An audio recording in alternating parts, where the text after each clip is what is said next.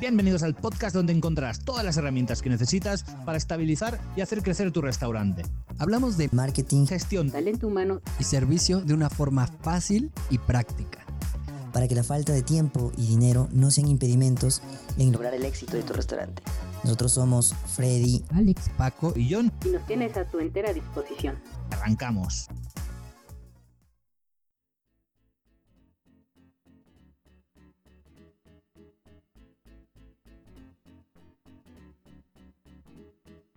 Hola y bienvenidos a Jueves, Jueves de Servicio.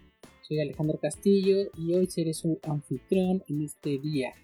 Y bueno, ¿de qué vamos a hablar el día de hoy? Hoy más que querer hablarles sobre técnicas o consejos, tips de servicio, vamos a hablar un poquito más de cosas filosóficas, un poquito más de pensar sobre el servicio, sobre varias situaciones, ya que en este momento gracias a la pandemia se ha tenido que modificar muchísimas cosas en el ámbito y lo cual ha traído graves problemas, a otros no tanto, a otros les ha traído buenos beneficios.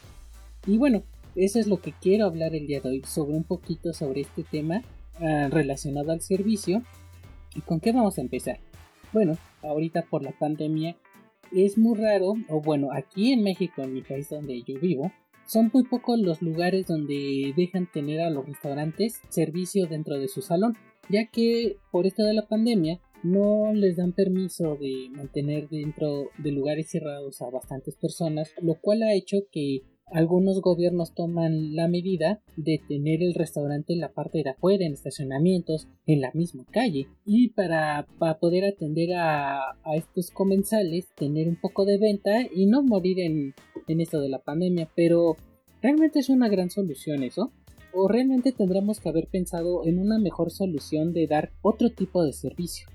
Y no voy a decir del servicio a domicilio porque ya hemos hablado mucho de este tema, pero por ejemplo, hay un restaurante en, en un estado de aquí de mi país que implementó en su estacionamiento hacer este no recuerdo muy bien cómo se llama el sistema pero la cosa es que tú llegas en tu coche te estacionas y prendes tus luces eh, ha- haces la llamada a la atención y viene corriendo tu mesero y el mesero ya te enseña el menú por medio de código QR tú ya decides qué es lo que quieres pedir y todo se va, manda la comanda, cualquier cosa y empieza a llevarte las bebidas, todo. O sea, es un servicio hacia en tu coche. Y eso está como muy padre, está innovador. Tal vez no tienen el servicio en salón, mejor dicho, pero innovaron, o mejor dicho, buscaron cómo adaptarse a la problemática para dar soluciones y seguir vendiendo. Entonces, ellos ahorita tal vez les está funcionando mejor este tipo de servicio que el haber puesto mesas afuera de su restaurante y atender gente de una forma un poco más tradicional. En este año, gracias a la pandemia, hemos visto que han cambiado muchas cosas de servicios. También algo que genera un gran interés sobre tus colaboradores. Todos estos cocineros, meseros, barmans, todo tu equipo de trabajo, realmente qué tan utilitario es. Eso es lo que me hace ahorita también reflexionar porque eh, ya en este momento la tecnología avanza a grandes pasos. Que hace un momento veía una freidora inventada en España que tú puedes meter las cosas, metes un producto, por ejemplo papas, y te las fríe en 10 minutos. Digo en 10 minutos, perdón, en un minuto. Te fríe papas en un minuto. No es eso también, tú puedes poner camarones en el mismo momento que estás friendo las papas, pones camarones, se pueden freír las dos cosas al mismo tiempo y las papas salen en un minuto y los camarones salen 40 segundos porque se cocen más rápido. Y está programada de tal forma que al momento que están saliendo las papas, todavía le faltan tal vez unos segundos para salir los camarones y ya ingresó otro producto para freír. Y así es como todo tan automatizado. Aquí yo me pongo a pensar, si los restaurantes cada vez se van automatizando más por esto de no tener tantos personal por medio de la pandemia para que no se contagien o también porque ahorita muchas personas tuvieron que recortar personal para mantener a flote el negocio y ahora decir oh voy a recontratar ese personal puedan decir oye voy a voy a comprar y voy a invertir tal vez en estas freidoras en estos equipos más automatizados que al final de cuentas una persona tal vez sin tantos conocimientos culinarios, digo, exceptando al chef porque es el que hace las recetas, pero los ayudantes de cocinas, cocineros, cosas así, ya tengo menos porque al final en cuentas van a llevar nada más el control de la máquina y estar presionando botones. Entonces yo me imagino, ahora sí como en las películas, ¿no? Una plancha donde pones la carne, literal la bajas y se, y se sella totalmente, queda cocida, metes tus papas un minuto, o sea, te preparan toda la comida en menos de 3 minutos. Y ya te prepararon en 5 minutos, ponle que en lo que pagas y pasas a, de la caja a recibir tu producto sea un lapso, un lapso de 5 o 6 minutos y ya tienes todo tu producto. Y para eso nada más necesitas tal vez una persona, dos, tres personas, una para cada máquina que ni siquiera necesitan tantos conocimientos culinarios para que preparen las cosas. Entonces, ¿a dónde nos lleva esto?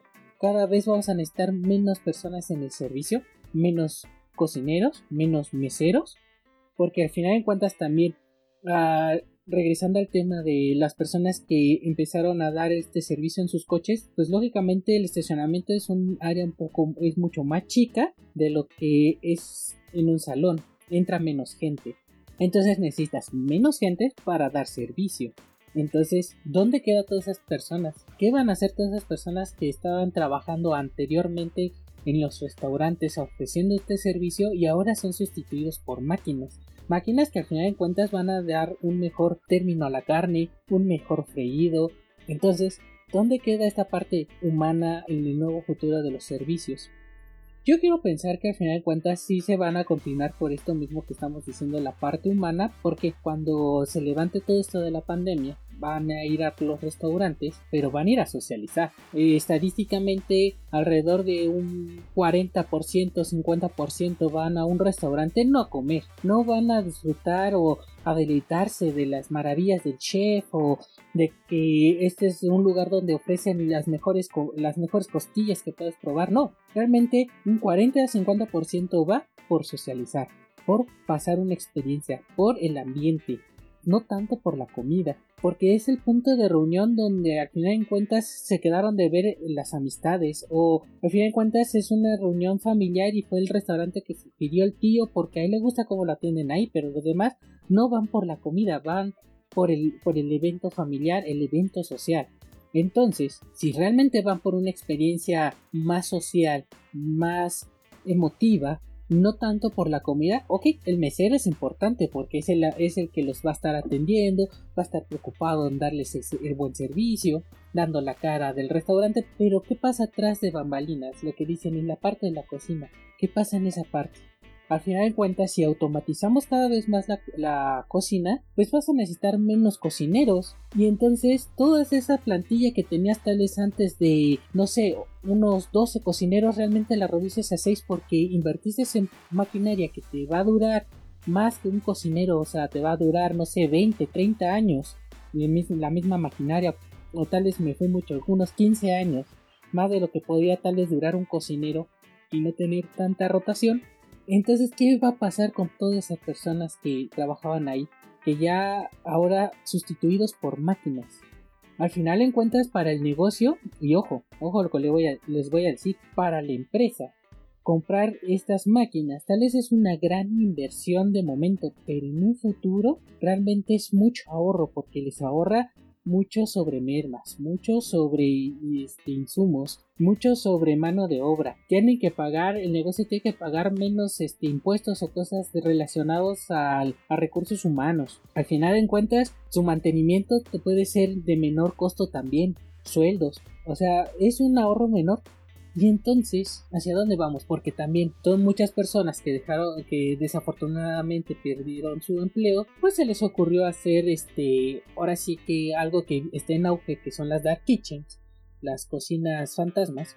Todas estas personas empezaron a tomar este, este modelo de negocio. Se están dando cuenta que no necesitan tanto personal. O sea, al final en cuentas, yo no sé, vendo hamburguesas. Y me doy cuenta que yo puedo estar vendiendo en lo que me doy a conocer y todo, estoy sacando hamburguesas. Casualmente tuve un poco de éxito, me empiezan a llamar y me doy cuenta que yo solito puedo estar haciendo, viene mi servicio de aplicación para hacer mi envío y estoy trabajando 6 horas y me va bien para yo vivir para sacar mis gastos. Ok, quiero crecer más porque me están pidiendo mucho, estoy teniendo mucha demanda, no simplemente me estoy invirtiendo poco a poco, tal vez tres personas más, tal vez un poco más de equipo. Y te das cuenta que no necesitas gastar en tanto para una renta, tanto para permisos, tanto en personal, porque no tienes meseros. Aquí, digamos, invierte un poquito esta situación que hablábamos anteriormente. En vez de estar contratando gente para tenerlas ahí en cuatro freidoras, voy a tener una máquina automatizada que me saca papas súper rápido y nada más necesito una persona.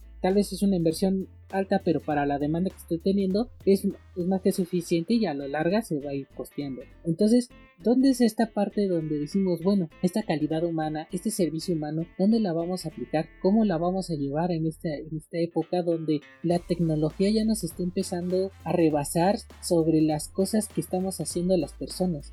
Y entonces yo me pongo a pensar, todas estas personas que desafortunadamente perdieron su empleo, que están viendo cómo trabajan, empiezan a a tener eh, este emprendimiento de poner restaurantes, pero al final de cuentas va a ser una dura pelea entre si el restaurante de fulanito le gana al de Carlos y el de Carlos es mejor porque el de fulanito no tiene estas tal vez tácticas de marketing o este servicio donde eh, tal vez de alguna forma demuestre esta calidad humana. O sea, al final de cuentas va a ser, el mercado se va a llenar de tanto que entonces cuál es el servicio que realmente estamos dando, cuál es el servicio donde te vas a distinguir con los demás.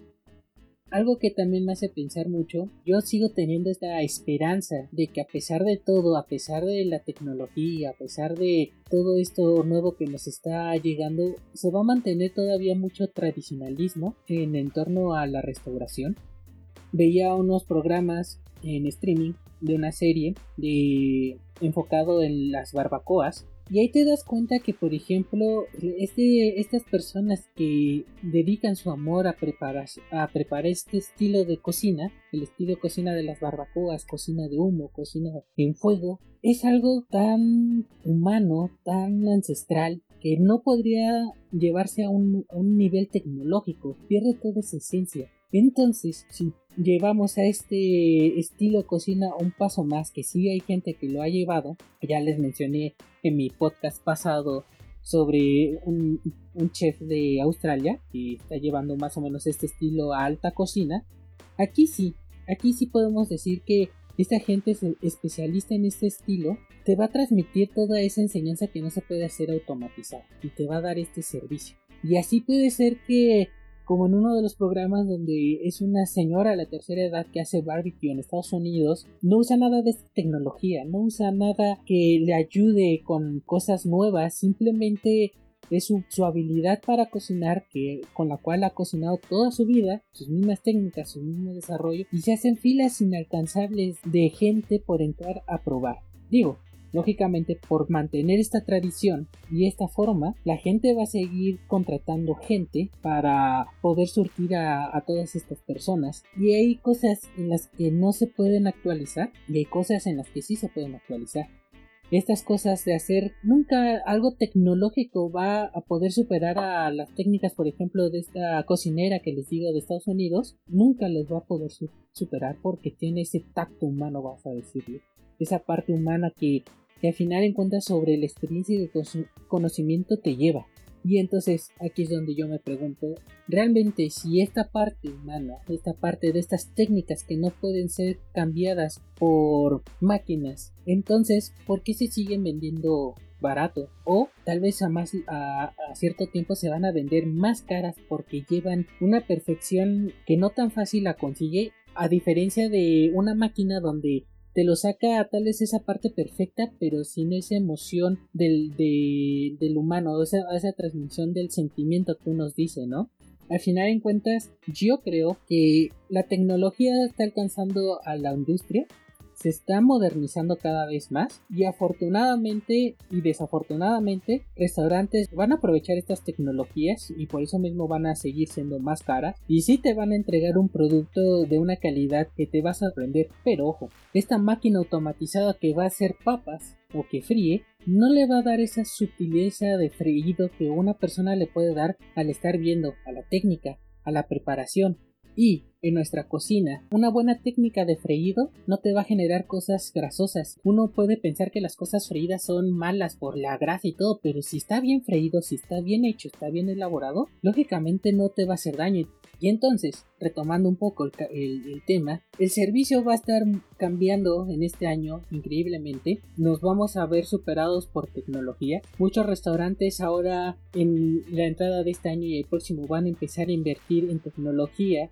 que va a ser más redituable que este talento humano y que a pesar de que podemos apoyarnos en la tecnología, la tecnología nunca va a poder ahumar un caviar como lo hacen grandes chefs. La tecnología nunca va a llegar a un punto donde te dé esa habilidad. Se puede acercar, sí, pero no, no vamos a, a ser superados por máquinas. Y entonces ahí es donde tienes que empezar a enfocar tal vez tu nueva propuesta de valor en la parte del servicio, en la parte en la que tú estás mejorando algo que una máquina lo puede hacer. Tú puedes mejorar, tú puedes hacer algo que no, no cualquiera lo hace, donde te vas a distinguir. Entonces, Fíjate bien en qué partes estás, en qué partes puedes mejorar en tu servicio de en relacionado a la cocina, en qué partes puedes mejorar tus técnicas hecho por manos humanas y que puedas este mejorar la calidad y eso haga que la gente, que tus próximos clientes lo vean y empiecen a optar por ti que tal vez el restaurante automatizado que va a ser más lujoso y empiecen a voltear todavía a esta parte humana porque haces bien las cosas. Entonces fíjate mucho en tus técnicas.